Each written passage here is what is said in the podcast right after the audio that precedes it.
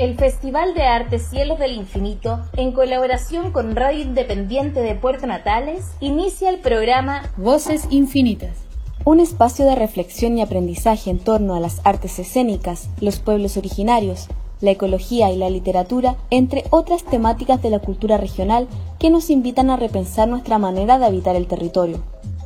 Cada martes de 18 a 19 horas, sintoniza la 95.1 FM de Puerto Natales Sumérgete en este viaje sonoro y acompáñanos en un nuevo capítulo de Voces Infinitas.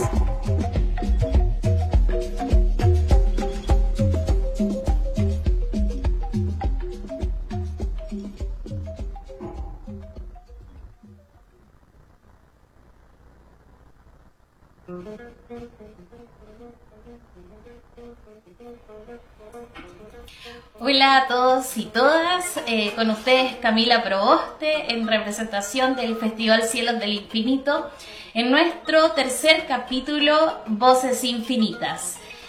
Bueno, contarles eh, un poco lo que fue el capítulo anterior.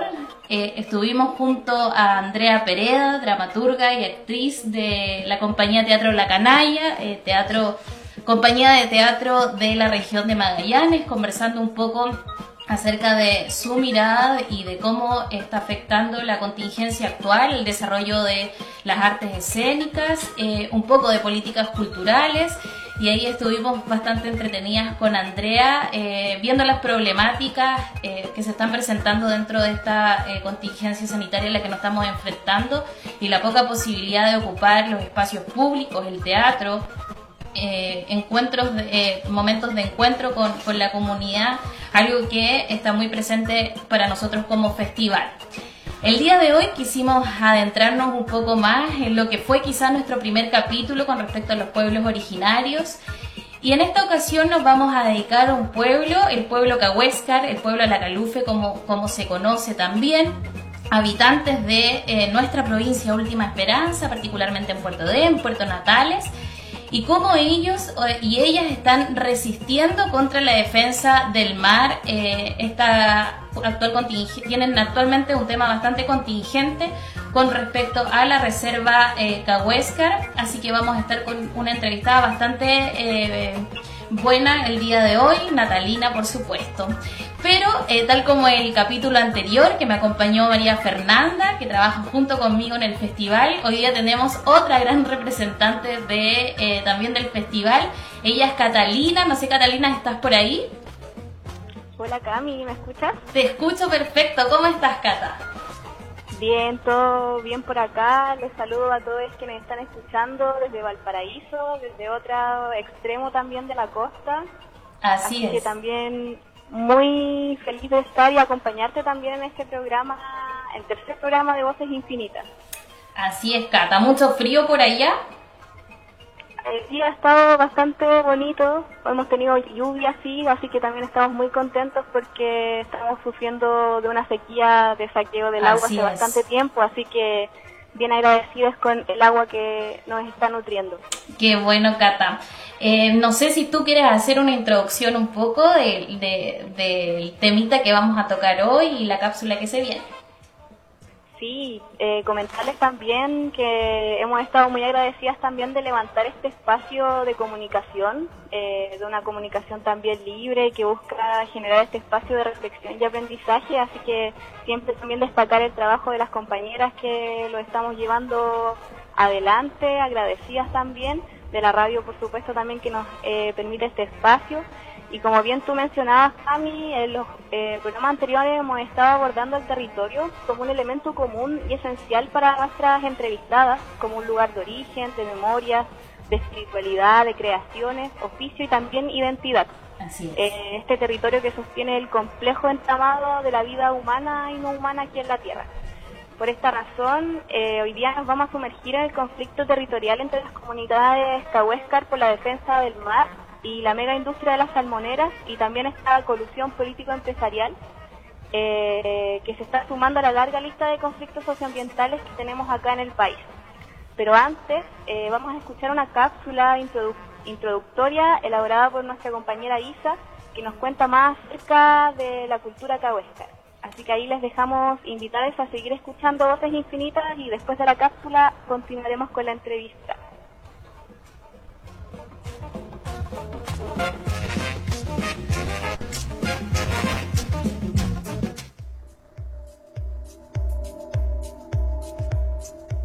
Cahuéscar. Persona perteneciente a la etnia Cahuéscar. Ser de carne y huesos.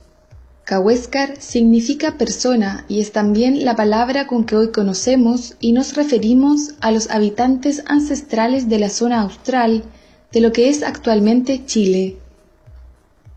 Cahuéscar son los nómadas canoeros de los canales y fiordos de la Patagonia, un pueblo originario que permanece vivo a través de sus más de 3.000 descendientes, en su mayoría asentados en Puerto Edén y Puerto Natales. El mar es y ha sido la base fundamental de la cosmovisión de los Cahuéscar, y por más de 6.000 años estos hombres, mujeres y niños han recorrido las aguas australes en sus canoas. Familias completas se trasladaban en estas embarcaciones desarrollando una forma de vida en torno a la navegación, que les permitía comunicarse con otros grupos de su etnia, conseguir alimento y mantenerse saludables. La pesca, la recolección de mariscos y la caza constituían su alimentación principal, por lo cual la canoa destaca como la herramienta primordial para la subsistencia, era su medio de transporte, una verdadera vivienda flotante confeccionada a partir de cortezas de árboles, preferentemente de coigüe de 8 o 9 metros de longitud. Muchos fueron los factores que hicieron decaer el número de habitantes cahuéscar y que modificaron sus hábitos ancestrales, la fundación del fuerte Bulnes, la llegada de barcos balleneros y loberos, y muchas otras acciones e interacciones foráneas propiciaron a la larga las enfermedades, las muertes y con ello la brutal disminución de la población de esta y otras etnias. Las misiones salesianas y la instauración de una base aérea en Puerto Edén en el siglo XX significaron un cambio trascendental para este pueblo que deja de ser nómada y comienza a recibir educación de estilo occidental y a usar ropas modernas para dejar en el pasado las pieles que los abrigaron desde la antigüedad. Hoy han desarrollado su artesanía con fibras vegetales, la ya conocida cestería en Junquillo, y también viven de la pesca y la recolección de mariscos, y el mar sigue siendo aquello que cimienta su cosmovisión, por lo cual una de sus luchas latentes es por la defensa y preservación de este bien natural tan preciado.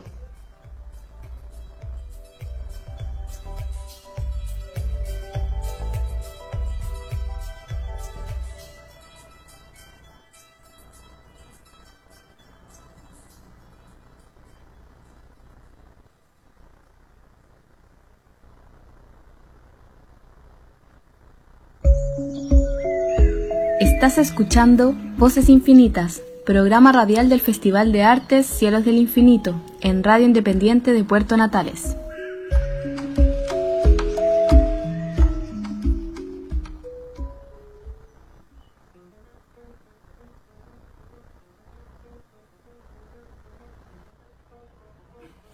Bueno, ahí teníamos una introducción hecha por, por nuestra colega Isabel con respecto a lo, al, tema que vamos a tratar hoy día.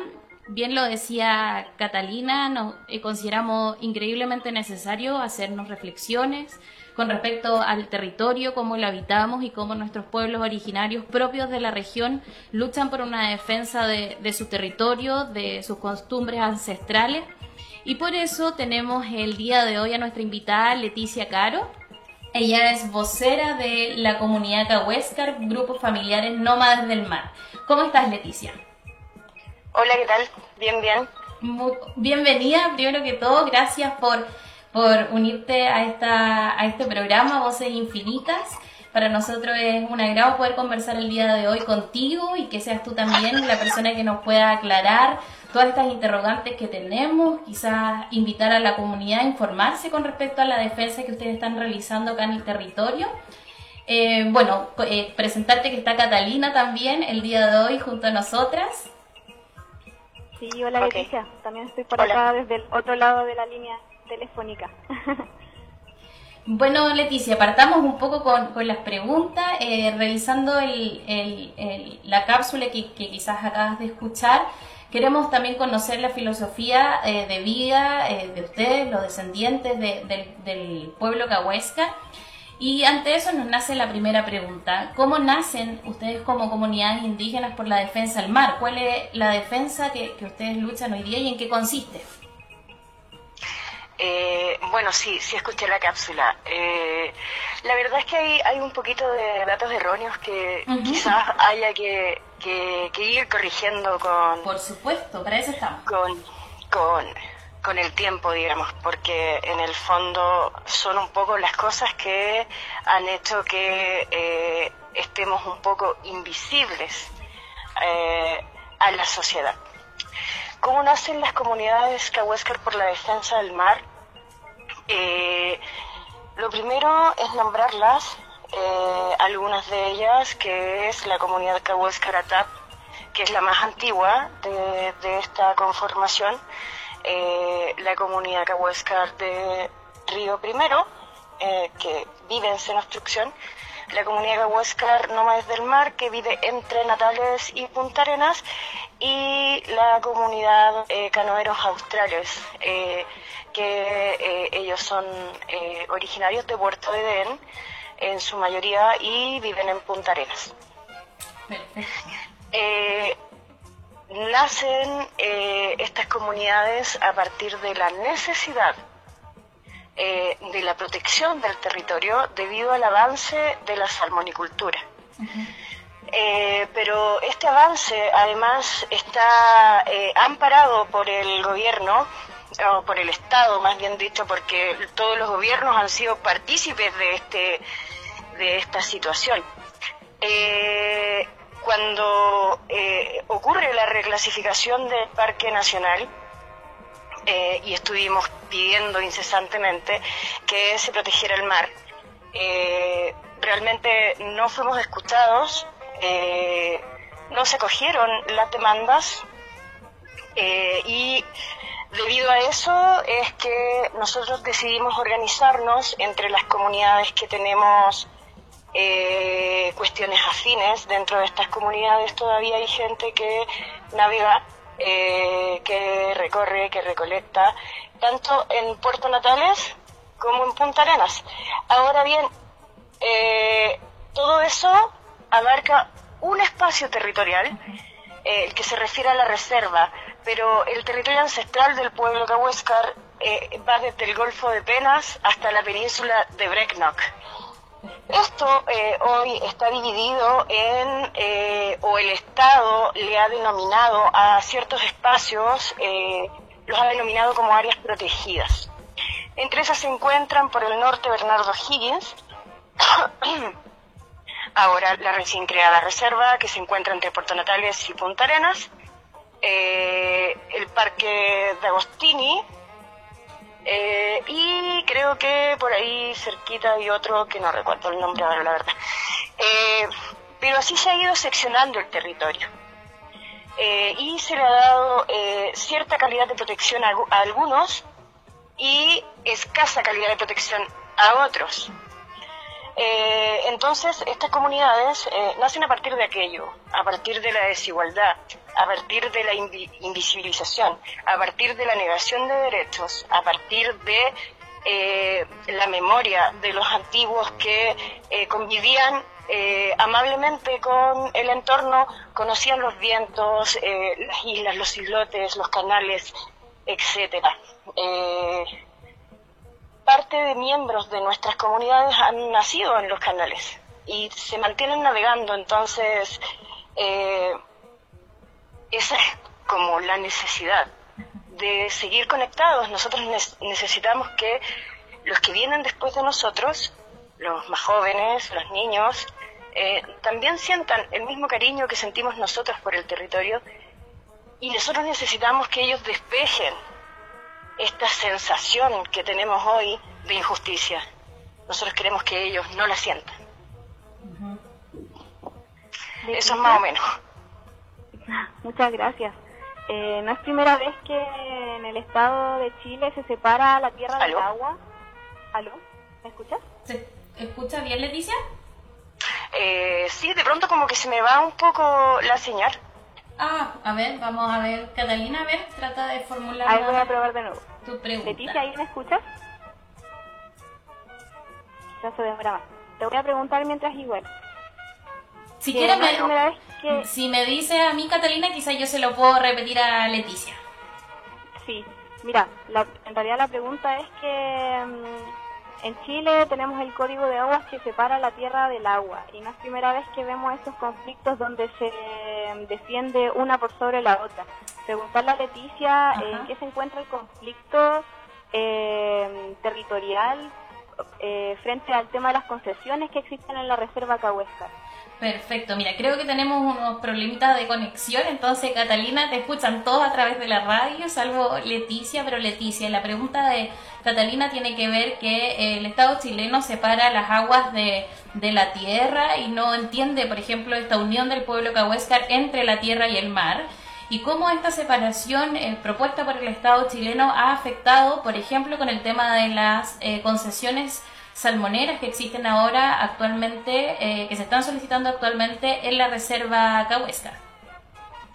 Sí, la verdad es que uno de, de los problemas mayores a los que nos enfrentamos es justamente esta división que, que ha creado el Estado con estas políticas eh, de conservación, digamos, que afectan directamente eh, a la actividad de subsistencia, a la cosmovisión, a, a la comprensión del territorio.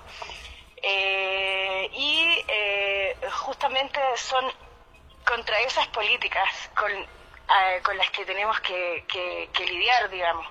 Eh, nosotros comprendemos que el mar y la tierra no están separados. Y, y también comprendemos que quizás las demás personas lo entienden de esa manera. Sin embargo, eh, el espacio marino que, que circunda eh, la reserva, perdón, el Parque Nacional Cahuéscar, ha sido eh, tipificado de otra forma eh, como reserva. A ver, lo que quiero que se entienda es que esta situación eh, no es representativa de, de- de los pueblos indígenas, eh, no es representativa, yo creo que de ningún pueblo indígena, el hecho de que se, se, se separen, digamos, eh, dos espacios energéticos necesarios el uno con el otro. Eh, se comprende que todo eh, lo que está comprendido en el espacio marino, eh, el Estado, previamente a que eh, eh, fuese la consulta indígena, se reunió el Consejo de Ministros para la Sustentabilidad y ellos decidieron antes de la consulta ya dejar el mar sin protección. Lo que no advirtieron ellos es que este mar ya tenía protección desde 1964, si no me equivoco, y el Contralor no pudo eh, obviar esa situación eh, por eh, esta ley de no regresión. Entonces no le quedó de otra que dejarlo como reserva. Ahora, lo que dice el decreto es que esa reserva está para, esa denominación de reserva en el área marina está para cumplir con el mandato que hubo en la consulta indígena, donde eh, por unanimidad, eh, hay documentos de ello, eh, se, se dijo que eh, dentro del área no se querían eh, especies exóticas ni cultivos eh, marinos con la carga que, que existe hoy. Eh, sin embargo, en la ley de pesca existe un articulado que dice que dentro de las reservas puede haber, eh, puede desarrollarse la, la acuicultura o la salmonicultura. Eh, pero cuando nos enfrentamos a este decreto y vemos eh, lo que está dictaminado allí, nosotros decimos, bueno, ¿qué pesa más? Claro, hay una contradicción ahí. Eh, claro. Además también está sujeto a lo que se define en el plan de manejo. Pero además en el plan de manejo tenemos otra problemática. Eh, resulta que eh, nos extraña mucho la urgencia que hay en crear este plan de manejo. Eh, resulta que el Parque Bernardo Higgins no tiene un plan de manejo actualizado y el Parque Bernardo Higgins existe hace mucho, pero además tiene sus aguas protegidas. Entonces nos preguntamos cuál es la urgencia en, en el Parque Cahuéscar para crear un plan de manejo que sea óptimo y exitoso y que vaya de acuerdo con las disposiciones que se acordaron en la consulta indígena, debemos construir ese plan de manejo con el tiempo suficiente, con los estudios suficientes eh, para que eh, se pueda demostrar justamente que la salmonicultura no es compatible con eh, la reserva. Ahora, también nos enfrentamos allí a esta decisión del director de CONAF, o a, mi modo de ver es una irregularidad, que salga públicamente diciendo que eh, dentro de la reserva se pueden seguir eh, otorgando concesiones eh, cuando en realidad está supereditado al plan de manejo. Entonces nos pasan ese tipo de cositas eh, que finalmente entendemos como eh, una colusión político-empresarial. Para mí no tiene otra respuesta. Eh, porque también entiendo que una persona preparada, siendo director de un, de, un servicio que se supone que está para proteger los espacios, ahora se comprende que CONAF no tiene idea de espacios marinos, pero uno puede comprender eh, aquello, pero no, no puedes comprender que no, que no sepa, digamos, eh, interpretar un decreto, interpretar una resolución o darle giros, claro. o darle o darle giros a resoluciones que han salido de la propia CONAF nacional, donde dice que simplemente los salmones no son compatibles con la reserva. Entonces ahí se, se transforma en una contradicción y realmente eso lo que nos hace sentir es eh, indefensión. Nos sentimos indefensos, da una sensación de, inseguridad, de, que no sabemos realmente, eh, y aunque, o, que sepamos que aunque trabajemos lo que más podamos, simplemente eh, el dictamen final va a ser que sí. Entonces, eso realmente es eh, es complejo, claramente. Sí, súper complejo, muy complejo. Leticia, y frente a esa, esa actual problemática con la que se están enfrentando frente a estos eh, eh, servicios estatales como CONAF o el mismo Estado, ¿cuál es la urgencia o cuáles son las peleas actuales por las que ustedes están están eh, a, cuál están abocadas actualmente. Hay algún tipo de, no sé son recursos de amparo no sé hay algo con lo que ustedes estén trabajando actualmente o si nos puedes contar discúlpame si nos puedes contar en qué estado más o menos se encuentran estas concesiones si ya han sido otorgadas si ya han habido instalaciones de, de empresas salmoneras dentro de la reserva bueno, sé que han dado eh, RCA o están tramitando RCA, pero también tenemos ahí otro problema que, eh, que quizás podría resultar ser el problema mayor, que son las relocalizaciones. Dentro eh, de las relocalizaciones, por ejemplo, las que está solicitando una Austral, una empresa que ha demostrado ser una empresa enemiga del medio ambiente y de una noticia bastante importante ese un par de tiempo atrás. Eh, sí, sí, la verdad. Eh, la verdad es que sí. Eh, no se entiende allí tampoco la lógica. Esa empresa debiera estar sancionada y, quizás debieran haberle quitado su licencia de, de poder operar en esta zona porque está demostrado el daño ambiental que ha provocado. Sin embargo, ahí está y continúa esa relocalización. Pero eh, también ahí estamos trabajando con Greenpeace, AIDA, eh, FIMA, eh, en distintos distintas estrategias que no las voy a nombrar claramente. No, por supuesto. que quede en la interna. distintas estrategias que en el fondo puedan garantizar que se cumpla lo establecido en el decreto, en las resoluciones, etcétera.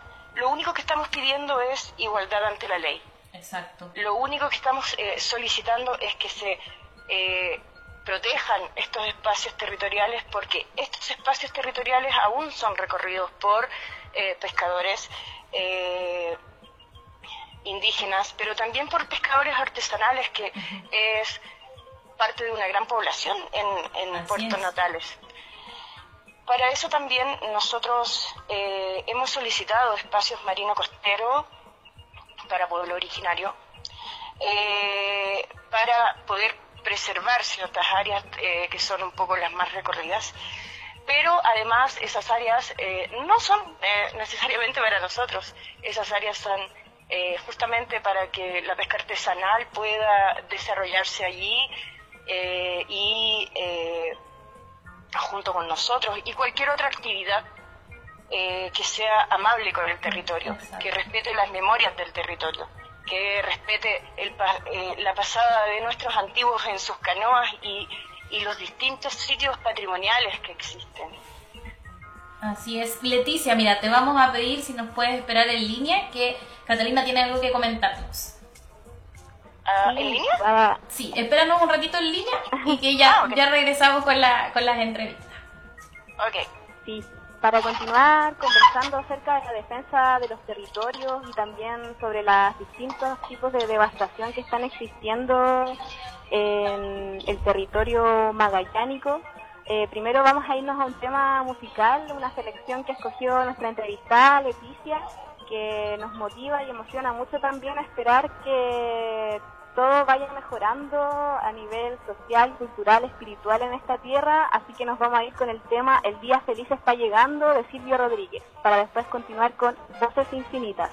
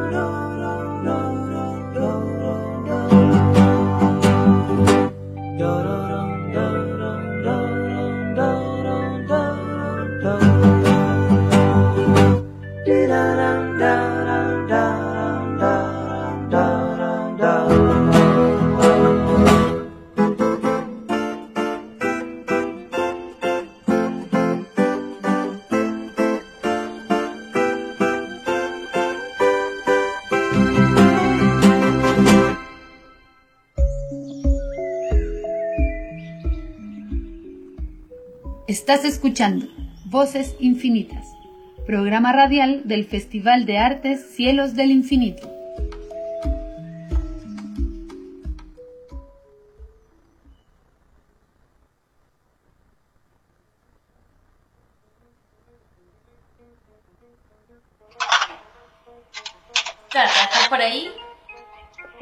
Estamos. Y estamos de regreso en el tercer capítulo de Voces Infinitas, tal como anunciaba esta cortina que escuchábamos. Queremos ser muchas voces infinitas, eh, develar las voces ocultas, las voces invisibilizadas, eh, las voces también que no están dentro del conocimiento oficial. Eso hemos estado trabajando en todos los programas hasta hoy.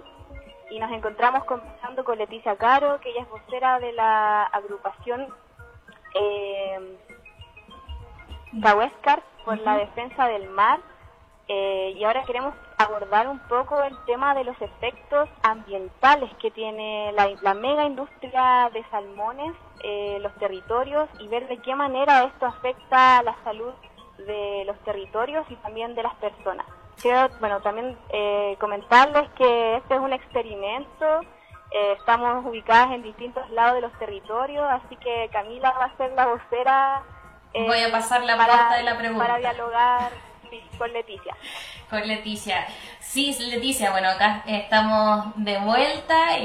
Catalina acaba de hacer una introducción con respecto a, a esta entrevista del día de hoy. Y tal como lo comentaba Catalina, queremos adentrarnos un poco con respecto al impacto medioambiental eh, que significa la presencia de la industria acuícola, tanto en el sector em, como también eh, el impacto en la salud de las personas. Eh, nosotros sabemos, bueno, la región se caracteriza también por, por, tener una alta presencia de, la industria eh, donde la férrea defensa de aquellos que están a, favor tiene relación con la empleabilidad, pero también hay varias otras aristas eh, que son importantes de, conversar y reflexionar. Entonces nos gustaría conocer tu punto de vista con respecto a eso. Ok. Antes eh, de pasar allí, quisiera mencionar algo que yo creo que es muy importante. nosotros, además, de trabajar con las organizaciones que les mencioné, eh, trabajamos con un equipo local que es eh, valiosísimo, eh, de antropólogos, de biólogos, también con un geógrafo de Sendamos Chiloé, también nos cubriera mucho ecocianos y últimamente se sumó National Geographic con la recabación de información científica sobre la reserva y también con ello nos coopera Costa Humboldt, que es otra organización. Eh, eso porque eh, me parece que es importantísimo mencionarlos también a la Asamblea Ciudadana de Natales, a los guías, eh, etcétera, mucha gente, hay, hay gente que con la que hemos trabajado estrictamente, gente conocida, no los voy a nombrar, ellos saben a quiénes me refiero ahí. Es un conjunto de gente finalmente, no es algo antojadizo, sino que son varias disciplinas, multidisciplinario el grupo de, personas que se reúne para la defensa de, este territorio. Claro, asimismo aquí en Punta Arenas mucha gente del Frente de Defensa Ecológico, eh, otras agrupaciones a nivel nacional que son también eh, eh, comunidades indígenas, los chiquillos de Modatima, uy, de Planeta Azul, muchos, muchos. ahora que ya los recordé porque los tenía pendiente aquí en mi corazoncito puedo pasar a lo que tú preguntas eh, con respecto al daño. Existe eh, una evidencia eh, notable del daño que provoca la salmonicultura. No existe la salmonicultura sustentable. La acuicultura sustentable a nivel industrial no existe. está comprobado. Eh, como dije antes, eh, no el sello verde, Blumar sello verde, y todas han demostrado eh, ser empresas nefastas. Asimismo, existen organizaciones que entregan sello verde a, estas salmoniculturas, amparadas eh, detrás de de, organizaciones ecológicas y así también han, ido apareciendo consultoras y cofradías regionales de empresarios que eh, pretenden perpetuar la industria eh, en Magallanes. La soberanía alimentaria de los pueblos indígenas, del pueblo cahuéscar, eh, está en peligro, pero no solamente la soberanía alimentaria del pueblo cahuéscar, sino que también la soberanía alimentaria de todos los habitantes de esta región. Eh, los impactos que genera la industria a nivel medioambiental eh, están eh, evidenciados, por ejemplo, en Chiloé, pero también aquí existen muchas zonas, muchos sitios, muchas concesiones que están sin oxígeno, están anaeróbicas. y esos registros son públicos, están en Cernapesca existe mucha evidencia de escape de peces, mucha evidencia de muerte de peces. Eh, además, el daño que provoca el salmón en las especies autóctonas es eh, irreparable. Eh, para el pueblo cahuéscar existen ciertas especies importantísimas en el fondo marino. y hoy los salmones están devorándoselos pero no solamente ese, daño estructural el que provoca la salmonicultura. En Puerto Natales, por ejemplo, vemos eh, el borde costero lleno de camiones, eh, alimentos por todas partes. Está esa planta, que además va, eh, la planta de procesos que va a tomar agua de los locales para alimentar una, una planta que en el fondo las divisas que, que produce la salmonicultura son multimillonarias ¿Y qué queda en la región? Eh, la dependencia a estas industrias es muy peligrosa. Eh, está demostrado en Chiloé. Los chilotes se hicieron dependientes de esta industria, pero olvidaron, olvidaron su propia cultura, su propia cultura de, siembra, de, recolección. Ah, todavía hay algunos que resisten, pero eh, ¿hasta cuándo? ¿Hasta cuándo las salmoneras se van y dejan todo muerto, todo eh, la basura. Tenemos un basural allá en Natales, un poquito más eh, allá de en una bahía. Eh, es un basural industrial que está lleno de jaulas, de boyas. la vez que estuvimos allí, porque fuimos a pescar, encontramos aves muertas, etcétera. Hay mucho daño allí. Eh, también está el hecho de que de pronto se instalan en lugares, por ejemplo tenemos el caso de Sena Obstrucción, donde estaban instalando una balsa salmonera eh, que eh, no tenía los permisos para operar como tal. sin embargo, llegan, se instalan y si uno no está encima y no hace las denuncias pertinentes, simplemente se quedan. ¿Quién fiscaliza aquello? No hay fiscalización.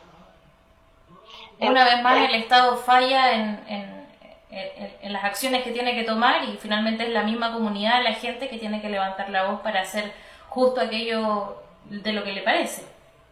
Claro, además de eso, eh, no existe un equilibrio entre la industria, la pesca artesanal, eh, los derechos de los pueblos indígenas, eh, no existe un equilibrio allí, o sea, ¿Qué es lo que, hemos hecho nosotros? Lo que hemos hecho es eh, frenar la expansión de la salmonicultura hasta el momento. Y ahí, Leticia, eh, mira, voy a aprovechar tu, tu, tu aceleración para, para eh, irme a la otra pregunta. ¿Cuáles son estos mecanismos legales con los que ustedes cuentan como organización para poder efectivamente, más allá de la voz, eh, me imagino yo el grito de lucha que, que, que, puede generar cualquier tipo de organización, la gente misma, lo hemos visto con el estallido social, solo bastó que saliéramos en las calles para, para poder hacer un poco de ruido, pero los mecanismos legales con los que ustedes cuentan como comunidad para poder efectivamente frenar este, este daño. Bueno, nosotros hemos probado todos los, los mecanismos que existen, pero el único que nos ha resultado efectivo para hacer efectivos nuestros derechos de uso constitucionario eh, son los espacios marino costero para pueblos indígenas, eh, los que finalmente nos permitirán proteger esos espacios. Eh, nosotros hemos apelado a la FAO, que finalmente nos dio la espalda, hemos apelado a, distintas instancias. sin embargo, los derechos de los pueblos se siguen pisoteando cabe la pregunta aquí eh, y quizás eh, aclarar un poco la situación de los espacios costeros marinos de pueblos indígenas. El espacio costero marino para pueblos indígenas es la oportunidad de crear ese equilibrio, el equilibrio que, que nosotros esperamos. Es la oportunidad de darle una oportunidad al territorio. Es la oportunidad que tiene el Estado, en este caso, de reconocer los derechos de los pueblos indígenas, que además fueron sujetos de genocidio y etnocidio, eh, que fueron asimilados y callados, que se ha perdido la lengua eh, y que si no fuera, en este caso por los hablantes que existen en, Puerto Edén y la recuperación que han venido haciendo de, la lengua, nosotros eh, realmente no sabríamos nada y eso hay que reconocerlo abiertamente. No sabríamos nada de la lengua, porque la lengua aquí se perdió hace mucho se perdió hace mucho cuando eh, prohibieron eh, que, los antiguos hablen. Entonces, em, es, es, una sujeción de cosas que, que, van sucediendo y que eh, nosotros esperamos subsanar con estos espacios marino costeros por el bien nuestro y por el bien de, de la comunidad en general. Necesitamos un, un equilibrio. Aquí es necesario un equilibrio. No podemos seguir avanzando una empresa que simplemente no aporta en nada en lo social, además de ciertos proyectos por aquí por allá para, el equipo de fútbol, para las jineteadas, una tirada para allá, una parrillada para acá. Eso no nos sirve. la responsabilidad social empresarial que le llaman de repente. Exacto. Eh, eh, bueno, sin tomar en cuenta que tampoco eh, se ha hecho efectivo el hecho de que eh, existe el derecho a, mitigación por parte de los pueblos indígenas. Eso se perdió en algún lugar cuando sucedieron ciertas situaciones que no quiero nombrar ahora porque en realidad prefiero abocarme a lo que estamos haciendo nosotros de manera limpia, de manera transparente y responsable. Eh, eh, entonces, eh, la herramienta legal más efectiva ha resultado ser el espacio marino para pueblos indígenas. Perfecto. fue una medida de fuerza en realidad la que nosotros utilizamos cuando el gobierno de Michelle Bachelet nos negó la protección de las aguas.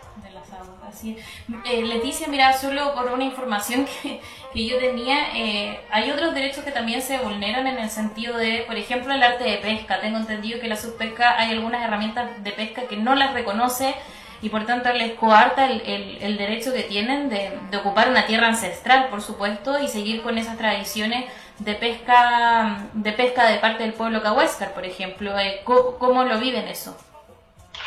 Bueno, la primera acción que coarta en este caso eh, las disposiciones gubernamentales dirigidas a la navegación, eh, que tienen que ver que, por ejemplo, no podemos subir niños a las embarcaciones, no podemos eh, salir a navegar por donde nosotros quisiéramos, hay que tener cumplir con ciertas reglas y, restricciones que aplica en este caso la Armada y finalmente todas esas cuestiones han hecho que eh, la gente en su mayoría o en su minoría, no sé la verdad cómo hacer ahí el parangón, eh, haya dejado la navegación. Nosotros lo que esperamos es retornar, retornar a esa navegación, llevar a los chicos que están en nuestras comunidades allí. Que es parte de su tradición. A, reconectarse. Y en cuanto a los aparejos de pesca, en este caso lo que coarta al ser una pesca son las cuotas de pesca, justamente las cuotas. Es decir, eh, hay, en el caso, por ejemplo, puedo hablar de la familia nuestra, tenemos una cuota de pesca que es ínfima. Eh, y que si resultara que queremos salir a pescar, no sé, pulpo o congrio, no podemos, eh, porque no existe el código para ello. Ahora sí existe la ley eh, de pesca de subsistencia, pero poco se ha hablado de eso, así es que eh, hasta que no haya, digamos, la confirmación de que esa ley es efectiva, hay que tener precaución. claro. Leticia, mira, vamos a ir a, otra pausa. Yo dejo a Catalina ahora para que nos cuente de qué se viene el tema. Siguiente, espéranos en línea. Leticia, volvemos con las últimas preguntitas. Muy bien. Sí, para continuar hablando también más acerca de este ecocidio ancestral en el cual nos encontramos habitando en todo el territorio, eh, con el con la fe y la esperanza también de que seamos un mar de gente que comience a sentir eh, un, un, llamado también para proteger y defender los territorios y poder alcanzar el buen vivir también de las comunidades humanas y también no humanas. Nos vamos a ir con el segundo tema que eligió Leticia en este tercer programa de Voces Infinitas, que es un mar de gente de los Jaivas.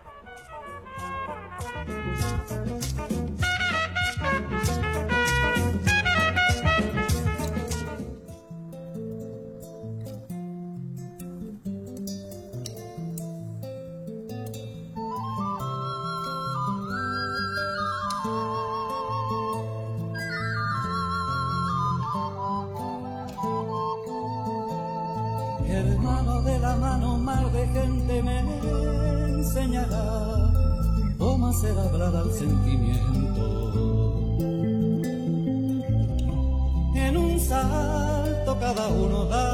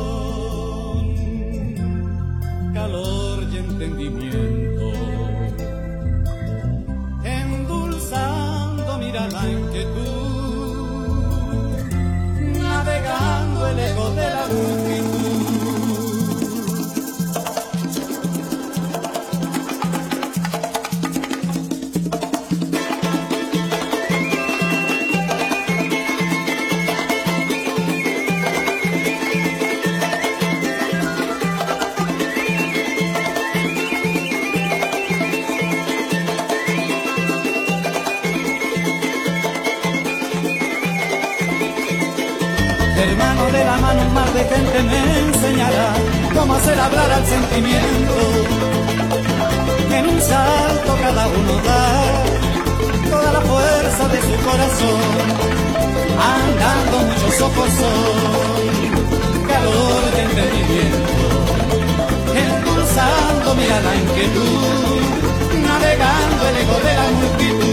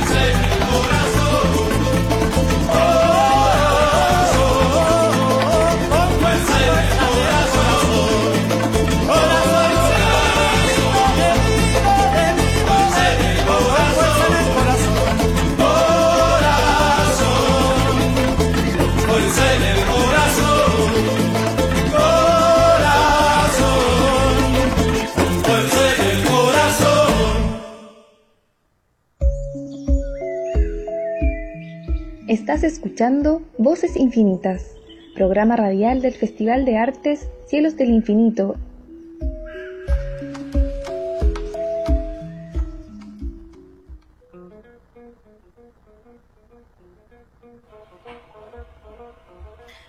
Bueno, estamos aquí de vuelta, Cata. Sí, ya estamos en el último bloque del tercer capítulo de Voces Infinitas. Eh, recordarles que este es un programa radial del Festival de Artes Voces Infinitas, porque ante el, confinamiento, ante el contexto de crisis sanitaria y social en el que nos encontramos, nos fue imposible quedarnos quietas, así que ante todas estas inquietudes decidimos levantar este proyecto, este programa radial. Así que aquí nos encontramos eh, descubriendo también nuevas perspectivas del mundo, buscando nuevos conocimientos a través del relato oral de distintas personas, activistas vinculados a las artes escénicas, la ecología, los pueblos originarios, la literatura. Y ya para, como todos los programas, en nuestro último bloque, eh, queremos aproximarnos a una nueva forma de entender la historia eh, que tiene que ver con los la circunnavegación del estrecho de Magallanes y todas las implicancias culturales, sociales que este acontecimiento ha tenido en la historia. Eh, buscamos también que este espacio sea una forma de cuestionarnos y de tensionar el conocimiento y la historia que conocemos. Un descubrimiento, un encuentro de mundos, una invasión, un genocidio. Así que aquí Camila le introducirá nuestra pregunta a Leticia. Así es, Cata, como lo habíamos venimos comentando desde nuestro primer capítulo, el Festival Cielos del Infinito hace ya cinco años viene trabajando bajo una pregunta, ¿500 años de qué? En relación a lo que tú comentas, esta conmemoración de los 500 años de la circunnavegación de Hernando de Magallanes por el estrecho, que se cumplen ahora en octubre. Leticia, eh, bueno, con esa introducción no queda más que preguntarte a ti, como, como Cahuéscar, como habitante de este territorio, ¿qué es para ti o qué significa para ti 500 años de qué? La verdad es que creo que Chile, y en específico esta región, eh, eh, sufren de de, un problema identitario eh, que viene desde, desde los colonizadores, desde los descubridores, que no ha podido subsanar. Pienso que es una vergüenza estar celebrando e, ese tipo de cosas. Uno, por lo que significa eh, esta travesía que dicen que es global, yo lo sé. Esta travesía además mató a muchos indígenas, no solamente eh, aquí en la Patagonia, sino eh, por donde... Por donde pasó. Por donde pasó. no por nada un indígena de las Filipinas mató a este Hernando, Hernando de Magallanes.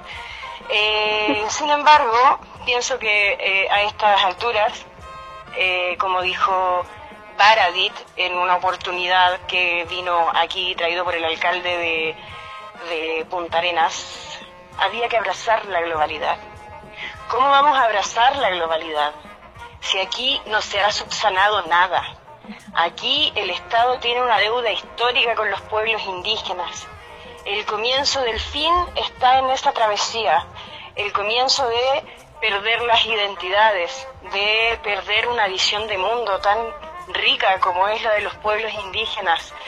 Eh, más adelante y, con evidencia histórica además, porque eh, en ese sentido eh, Alberto Arambur ha sido una persona que ha aportado mucho a esta situación de redescubrir los episodios de violencia sistémica que sufrieron los pueblos indígenas después de esta travesía eh, no nos queda más que pensar que, eh, en qué época estamos eh, y por qué se, se, continúa en esta situación. Hace poco tiempo se instaló una cruz aquí, justamente en un campamento antiguo. Un campamento antiguo que además tiene evidencia histórica de que allí se celebraban cierto tipo de, ay, se me olvidó la palabra. Ceremonias, claro, juntas, y además era campamento antiguo, un lugar, una, una estadía segura para los canoeros, y allí justitito pusieron una cruz, eh, conmemorando la primera misa que celebró eh, esta travesía en, en, en, una este pisotada, Una pisotada. Eh, es una cachetada, mm. es, eh, es una vergüenza, la verdad. A mí me avergüenza mucho esto. Nosotros en, en, los 500 años o en la celebración que va a tener este, esta región y este país, eh, no hacemos más que sentir vergüenza. Vergüenza porque la mentalidad eh, no ha evolucionado. No hacemos más que sentir que la subyugación continúa que nos siguen imponiendo cosas que no se preguntan, a nadie le preguntaron si querían instalar esa cruz o, o, o, avisar o, lo que sea a los pueblos indígenas, eh, no hubo una consulta de eso, eh, ¿qué, qué, es lo que quieren? Eh, ¿Por qué van a instalar una cruz en un campamento antiguo? Eh, mm. ¿Celebramos el horror? ¿Celebramos que La, asimismo, la falta de memoria. Asimismo, los salmones, por ejemplo, hoy representan a las ovejas de ayer, eh, representan a los envenenamientos de ayer, a las enfermedades, a, la muerte, a la enfermedad, a la violación, a la vejación, al desarraigo, eh, a la ceguera. Mm. Eso representan. Eh, y nosotros para los 500 años nos vamos a abrir vino, ni nada por el estilo nosotros para los 500 años vamos a seguir luchando, tratando de proteger nuestro territorio, hasta que aquí se reconozca que eh, la existencia indígena estuvo antes, antes, aquí no se ha descubierto nada, ningún paso, nuestros antiguos navegaban por esos espacios, los Segnan recorrían el territorio por esos espacios, los Yaganes por su lugar, los Tehuelches por el otro. Aquí no se descubrió nada. Lo que se ha descubierto es la poca vergüenza que tiene el gobierno. Eh, nada, darte las gracias Leticia, estamos llegando al, final del programa, creo que nos abres a una reflexión gigante en torno a varias temáticas eh, sobre la industria salmonera, sobre nuestra memoria, sobre el uso de la historia también de parte de las autoridades, de los gobiernos eh, de turno y del Estado también eh, que es parte de lo que se trata este programa. Este programa, Leticia, busca eso, generar una reflexión eh, y, ¿por qué no, eh, eh entregarle nuestras visiones, las visiones de ustedes a estas nuevas personas, las personas que se están eh, creciendo en este, este ambiente y que puedan quizás empezar a cultivar otro, otro tipo de, de visión con respecto a las cosas que no, nos están aquejando actualmente. Yo y en nombre del, Festival Cielos del Infinito quiero darte las gracias por, por esta horita que nos tomamos para poder conversar y deseándote, por supuesto, toda la, la suerte en, en, todo lo que se venga y que la lucha de, y la defensa del mar siga siendo una bandera de lucha y que se consigan cosas. Te mando un abrazo gigante y muchas, muchas gracias. No, gracias a ustedes por la oportunidad. Chao, que estén muy bien. Cata. Chao, chao. Sí, muy, muy profundas las palabras, sobre todo las últimas palabras de Leticia. Agradecer siempre estas visiones tan lúcidas y tan sabias también que nos entregan eh, otras perspectivas y análisis también eh, desde diferentes trincheras de lucha. Así que, mm, bueno, para continuar y antes de terminar este tercer programa, queremos contarles una información que como festival estamos desarrollando frente a la urgencia también de la crisis sanitaria, que estamos durante julio desarrollando una programación virtual de actividades gratuitas que apuestan por la exploración de nuevos formatos y lenguajes escénicos, pero sin perder de vista la reflexión y la calidad artística que tanto caracteriza a Cielos del Infinito. Eh, la primera puesta en escena que se va a estrenar en un programa que, estamos levantando que se llama Escena Paralela va a ser en conjunto con Teatro La Canalla, eh, una compañía que se conforma el año 2010 en la ciudad de Punta Arenas y que se caracteriza por forjar un método creativo que permite representar la historia y las costumbres de Magallanes, buscando producir en los espectadores una revalorización de la identidad histórica del territorio. Así que el primer trabajo que se va a presentar, que se va a estrenar virtualmente, es Ayayema, Fuego en la FOM, que con la dramaturgia de Iván Fernández narra los sucesos ocurridos el 20 de julio de 1920 en la Federación Obrera de Magallanes, cruzándolo con la cosmovisión cahuéscar a través del mito de Ayayema, el espíritu del mar del mal, perdón, no del mal.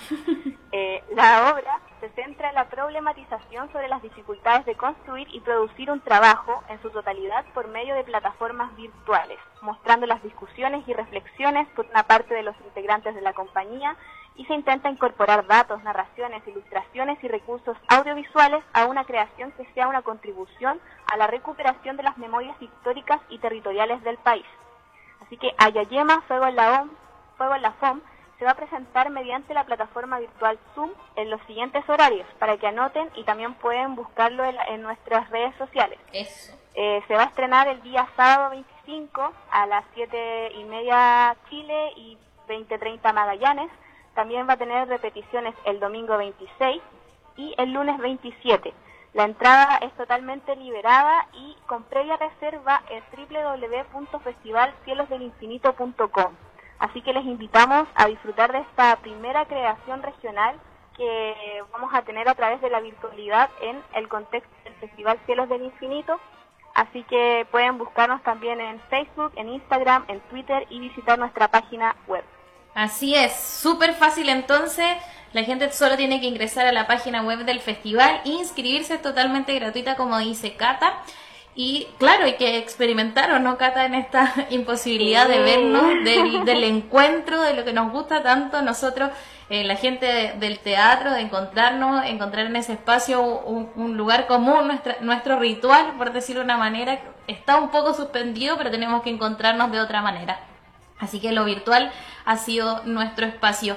Cata, ya se nos acabó el programa, nos extendimos un poquito, vienen los chiquillos de la otra música ya, Em, pero darte las gracias a ti eh, por acompañarme hoy. Bueno, la Cata no es que esté solo hoy día, ella está dentro del trabajo de la creación de cada capítulo junto a Fernanda e Isa, así que eh, las cuatro de acá somos eh, locutoras, noteras, hacemos todo para que podamos sacar este capítulo al aire. Gracias Cata, te mando un beso desde aquí tan lejos hacia Valparaíso. Gracias Cami, gracias a todos y nos estamos escuchando en otra edición de Voces Infinitas. Así es. Chau, chau. Chao.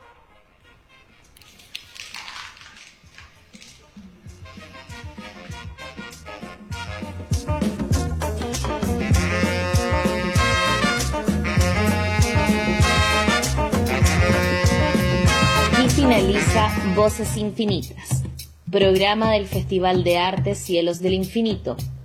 Cada martes de 18 a 19 horas nos volvemos a encontrar en este viaje sonoro a través de Radio Independiente de Puerto Natales en la 95.1 FM. Cada capítulo estará disponible en nuestro sitio web www.festivalcielosdelinfinito.com. Te invitamos a ser parte de este experimento radial. Déjanos tus comentarios, mensajes o propuestas en nuestras plataformas de Instagram y Facebook del Festival de Arte Cielos del Infinito. Esperamos que este espacio radial pueda contribuir a estos momentos de distanciamiento social y prepararnos para salir pronto, nuevamente, a las calles en búsqueda de la transformación social.